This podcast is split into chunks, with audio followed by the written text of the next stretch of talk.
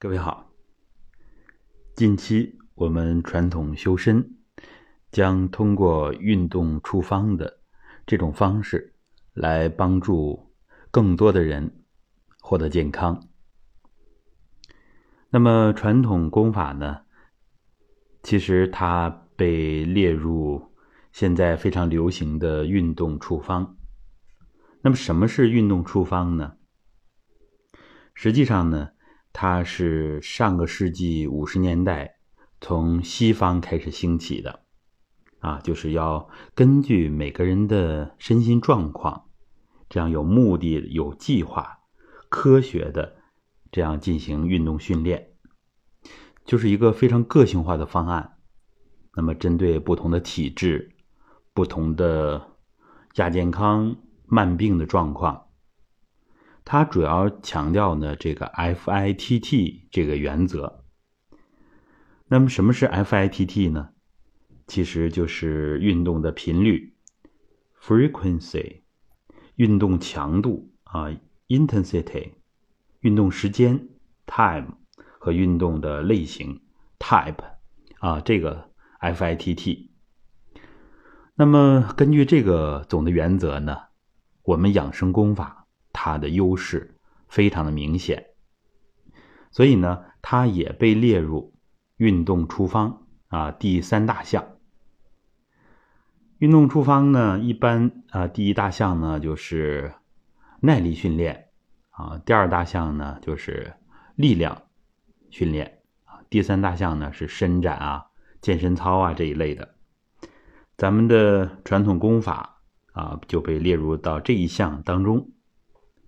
实际上，传统功法在运动的强度，是吧？在我们尤其是亚健康、体质弱的这个人群当中，它的耐受程度是最科学的，因为它强调舒缓的运动，像太极拳啊，像瑜伽，都是这类的运动。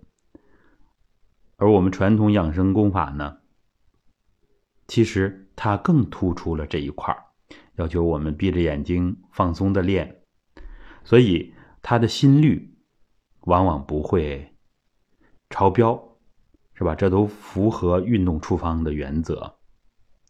就比如比较大运动量的蹲墙啊，面壁蹲墙法，其实也很少遇到有人心脏啊跳动加速。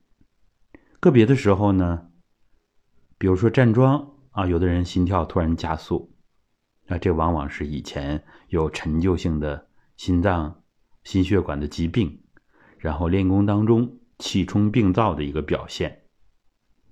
正常情况下，啊，我们这些养生功法，它的运动量非常的适中，非常的安全可靠。所以呢，我们将啊，呃，多用一些资源。来根据大家的具体情况，嗯，给出不同的运动处方。当然，这个运动处方给出来之后呢，我们大家最好是要系统的学一下，因为每一种功法，它里边的规范啊，它里边的要领，都不是几句话能够说清楚的。比如蹲墙，我们两分钟就可以学会，但是要想把它学好。至少需要几个月的时间，一边学一边规范，啊，掌握要领，掌握蹲墙的次第，这样呢，帮助我们解决腰的问题、脊柱的问题、膝盖的问题，是吧？解决很多亚健康的问题。那么我们在给大家开运动处方的时候，嗯，有一些功法，它的出现的频率会很高。这也是为了降低大家的学习难度。实际上，我们整个完人智能学的体系里边，功法有数百种之多。那么，我们可以任性的给大家开完全不同的运动处方。这样的话呢，大家学起来吃力。我们教起来呢，要每个功法都制作各种课程，是吧？制作一些免费的资源。这样呢，从传播和学习两个角度来说，都是增加难度的啊，也是没有必要的。所以，我们一般的运动处方呢，会有一些啊高频出现的功法，比如说揉腹，比如说直腿坐、站桩、蹲墙，啊，也就是我们传统修身现在重点推广的松腰三剑客、练气四妙法。这些呢功法出现的频率会比较高，但是呢，根据每个人不同的情况，我们会搭配不同的功法，必要的时候要给大家啊一些点拨，这样的话呢更有效一些。当然呢，这个完全个性化的方案呢，需要了解大家的健康状况，建立健康档案，而这呢是我们。混元医学研修班和我们传统修身会员啊，我们才有精力做这样细致的事情。呃，我们一般啊，大家想参加公益的学习呢，呃，就参考我们通用的这些运动处方，因为毕竟呢，我们团队啊，资源精力都是有限的，所以大家也能够理解。如果想有更专业啊，更细致的这种个性化的指导，个性化的运动处方，可以联系我们的助教老师，微一下五七幺幺二八六七八。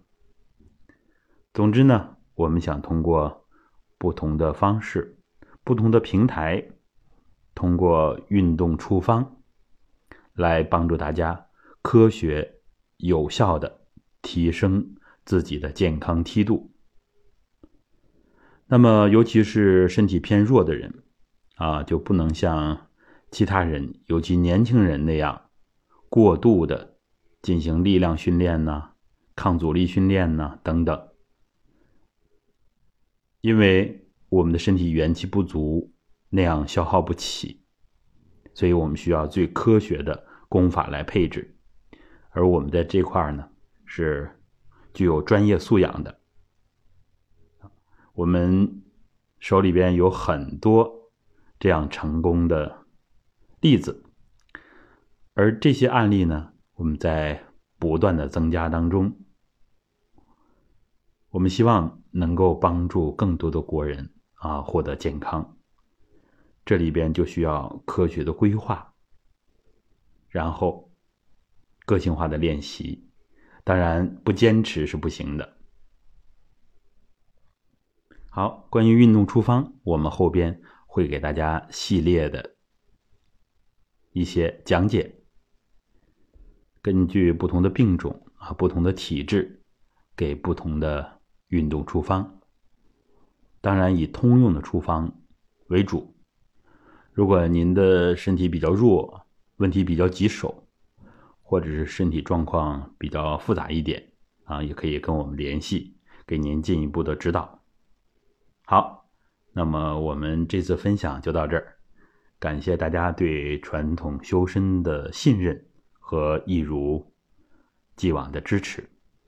我是主讲人道新老师，啊，也是传统修身的这个团队和各个平台的创始人。嗯，好，谢谢大家。